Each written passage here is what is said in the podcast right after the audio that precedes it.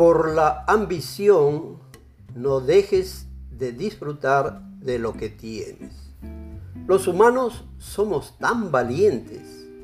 Una vez que tomamos la decisión de lograr algo, hacemos todo lo posible para concretarlo.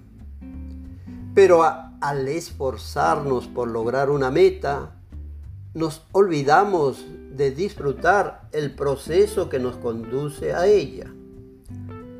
Arriesgamos nuestra salud para ganar dinero. Luego usamos el mismo dinero para restaurar nuestra salud. Extraño. Entiende que el deseo en sí no es malo, pero sin duda hay que saber desear. Pero un esfuerzo por cumplir este deseo y el olvidar disfrutar del proceso hay una estupidez. A veces una persona pierde todo en su deseo de ganarlo todo.